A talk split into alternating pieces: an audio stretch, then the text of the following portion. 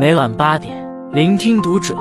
各位听友们，读者原创专栏现已全新上线，关注读者首页即可收听。今晚读者君给大家分享的文章来自作者艾小羊。又为贾玲哭一次。前几天有个热搜，不知道大家注意到没？突然明白你好，李焕英名字起的有多好，一度冲到文娱热搜榜第一。这部电影公映已经两年半了，为啥忽然上热度？我好奇的看了一下，原来是一部名为《亲爱的妈妈》的新片正在开机。这部电影取材于逃出婚姻、自驾旅行的苏敏阿姨的真人真事。电影的简介清清楚楚写着，改编自现象级自驾游真实新闻事件，反映中国女性的处境与自我突破。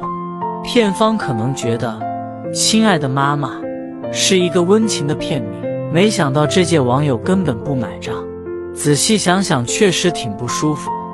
他好不容易告诉别人他的名字叫苏敏，结果你改编人家的故事变成了亲爱的妈妈。网友还开动脑筋帮片方想片名，比如叫苏敏和他的小汽车。如果这部电影最后采用了这个名字，别忘了给网友打钱。用妈妈指代一位女性，为什么能够激起网友这么大的反弹？因为苏敏的故事本身就代表一种女性的觉醒。我们有自己的名字，在被赋予任何社会身份之前，女人首先是她自己。苏敏是二零二零年走红网络的，那时她五十六岁，有孩子有丈夫，却决定离家出走。她出走是为了治疗抑郁的心情。而他抑郁的根源，则是一潭死水的婚姻。苏敏年轻时在化肥厂工作，在工作的第九年下岗之后，干过保洁，送过报纸。用他的话是丢了拖把拿扫帚，没闲过一天。终于拿到退休金了，女儿又生了双胞胎，他又开始当第三代的免费保姆。操劳一辈子的苏敏觉得生活特别绝望，这种绝望。不仅仅因为女性在婚姻中的剩余价值被过度压榨，还有更大的原因是苏敏的丈夫是个差评师，永远打击她，让她觉得自己一无是处。慢慢在家里连话都不敢说，生怕说错了被丈夫嘲笑。从忍受无望的生活到决定离家出走，苏敏不断自问究竟哪里出了问题。从结婚开始就努力工作，工厂倒闭后努力找别的事情。照顾老公不计入工时，照顾孩子不算工资，不仅不花男人一分钱，还要每天为他做饭，为他打扫卫生，为他洗衣服。仅仅因为自己的身份是妻子，名字也变成了全家人的妈妈。在最早的视频里，苏敏说：“其实我在家里是一无所有。”这句话让我非常有感触。人类在文艺作品中歌颂母爱，说母亲是一个家的灵魂。是一个家的风水，而现实生活中的妈妈不乏像苏敏这样的，她们为家庭付出所有，却在家里一无所有。她们被老公、孩子需要，自己的需要却无人问津。苏敏自驾游之所以能够成为现象级的网络事件，也是因为它代表了一部分妈妈的集体反抗。如果她们不反抗，就很难有人意识到，当社会赞美一位女性伟大的时候。也许更容易忽略她的劳动价值。当男人赞美一个女性是好太太、好母亲的时候，仅仅因为可以享受她的付出。二零二二年之前，苏敏一直无法下定离婚的决心。女儿没结婚之前，她担心自己的离婚会影响女儿的择偶，未来的亲家可能因为她女儿原生家庭破裂而反对这门婚事。女儿结婚后。又因为生了双胞胎，苏敏与丈夫要一起去照顾女儿的孩子，离婚的事又被搁置了。等女儿的孩子上了幼儿园，苏敏下决心出走，开始自驾游，想法也是希望丈夫反思，愿意把日子好好过下去。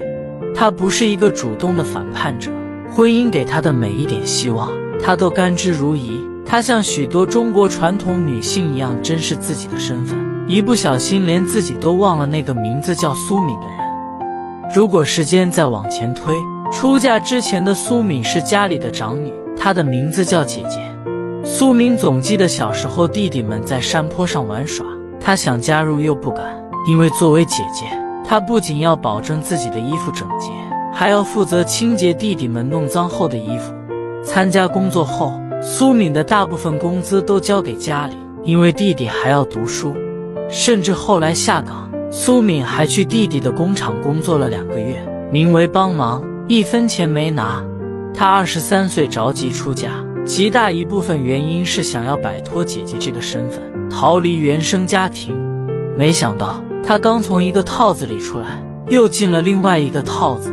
她终于摆脱了姐姐这个身份，却依然不是苏敏，而是成了妻子、妈妈。妈妈这个身份极具蛊惑性，在日积月累的身份洗脑中，很容易交出自我。苏敏的在路上，一部分是身体，另一部分是心灵。身体的在路上，是他开着自己的小破车上路了，只需要一本驾照，一脚油门。心灵的在路上，却来得更慢、更晚、更难一些。在出走之前。苏敏不仅受制于妻子、妈妈的身份，也无意识地把这种制约投射到了女儿身上。女儿生了双胞胎后，全职在家，苏敏也帮忙带孩子。女婿一下班，女儿就把孩子塞给他，自己躺到沙发上玩手机。女儿对女婿的态度让苏敏感到非常惶恐。在苏敏看来，男人赚钱养家，并且把钱交给女人，就是他们的完美标准。有一个细节特别有意思，苏敏自驾离家之前的那个早晨，她把女婿的鞋子都洗干净以后才出门。后来有记者试图挖掘这个举动背后的深层原因，苏敏忽然情绪失控，说自己做任何事情都没有想过为什么。同为女性，我知道苏敏为什么这么做，又为什么愤怒，因为妈妈这个身份既是她的束缚，又是她的安全感来源。在真正找回自己之前，苏敏面临着严重的身份焦虑。从二十三岁到五十六岁，她习惯了隐姓埋名于妻子、妈妈的身份之下。当她终于打开门，决定走出去，旧身份的剥离在她身上形成了短暂的身份真空。她不知道自己是谁，又将去往何方。好在旅行以及在旅途中遇到的人，帮助苏敏找回了自己。